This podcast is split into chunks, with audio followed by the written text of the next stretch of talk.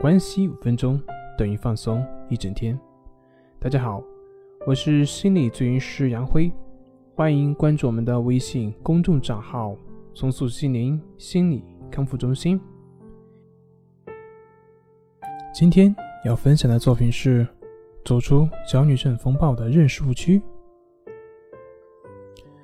在现今社会，治疗焦虑的话，有心理治疗、药物治疗、电休克治疗。脑立体定向手术等多种治疗方法，就临床上也是根据患者的实际情况去进行选择。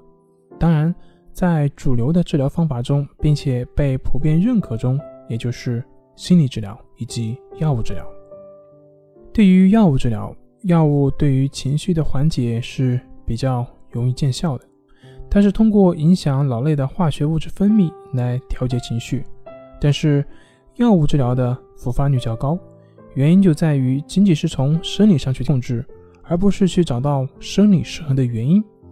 这就好像你在往一个有漏洞的水杯里面去灌水，水什么时候能灌满呢？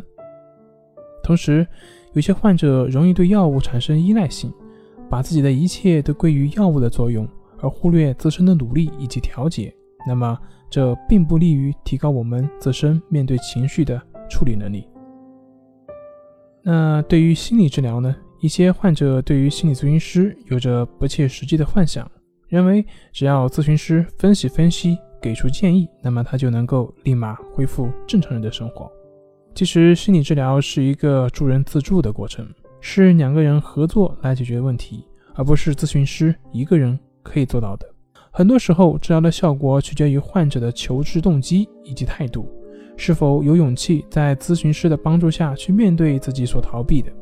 可以这么说，把咨询师比作一位教练。在体育竞技中，运动员的成绩好坏，除了教练的自身的优秀与否外，跟运动员自身的努力也有着密不可分的关系。当然，还有一些患者对于心理治疗抱有一种恐惧态度，认为求治就是承认自己是精神病。所以他宁愿自己独自忍受痛苦，直到实在忍受不了了，才会去寻求心理治疗的帮助。那么相反呢？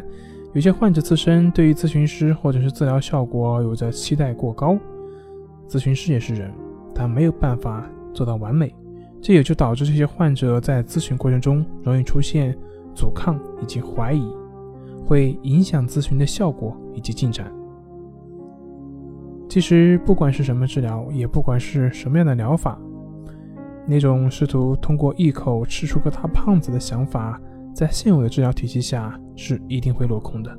任何的疗法都不能与自身的努力分开，特别是对于心理治疗，在长期形成的思维模式下，妄图一下子就能痊愈的愿望，也只会加重自己的心理负担，阻碍我们的治疗过程。本节目由重塑心灵心理康复中心制作播出。好了，今天就跟您分享到这，那我们下期节目再见。